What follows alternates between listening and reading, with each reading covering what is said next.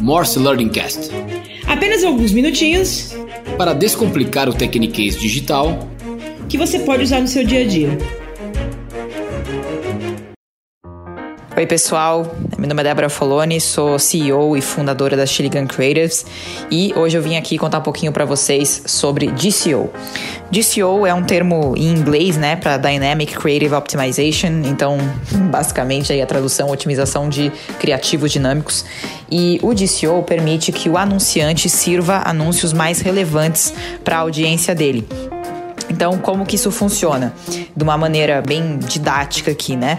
É, você primeiro você precisa criar um template de anúncio. Esse template ele independe do formato. Pelo menos aqui na Shiligan você pode fazer é, templates de banner, templates de vídeo. E nesse template você vai fazer pequenas marcações de variação de conteúdo. Então você pode variar uma foto, né, uma imagem. Você pode variar um texto, uma cor, dependendo da audiência que está ali vendo o seu anúncio. Então, de uma forma prática, você criou ali, vamos supor, vamos pegar um cliente de delivery, aí um app de delivery, ele criou um, um template onde você varia a foto do prato, o logo do restaurante e o nome da oferta que você está oferecendo ali no seu anúncio. Vamos supor que esses sejam os campos variáveis que você quer fazer no seu anúncio dinâmico. Se ele estiver exibindo esse anúncio para um público, por exemplo, que está sempre de dieta, um público que tem um, uma predisposição a ser mais saudável, você provavelmente vai chamar um restaurante mais saudável, né? Então, aqui em São Paulo, para quem mora aqui em São Paulo, por exemplo, frutaria.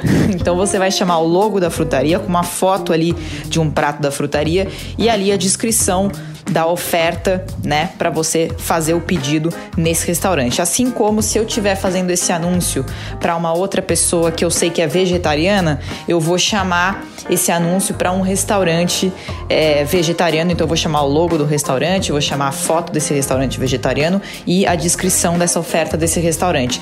Então quando você faz isso, você consegue a partir da audiência que você está conversando, você consegue personalizar de forma dinâmica o seu criativo para que aquela audiência veja aquele anúncio e fale, pô, esse anúncio foi feito para mim. Então, geralmente, o DCO ele acaba aumentando as taxas de cliques, né? Porque ele acaba chamando muito mais atenção ali, um criativo muito mais relevante, e ele acaba entregando melhor performance, claro, depende tudo da estratégia que você vai usar, mas ele tende a entregar uma performance maior. A gente já viu vários clientes melhorarem muito a performance entregando anúncios mais relevantes. Já vi cliente aumentar em até 70% a eficiência do investimento de mídia dele fazendo essa parte de DCO. Então, é isso. Espero que tenha ficado claro para vocês e essa é basicamente como o DCO funciona.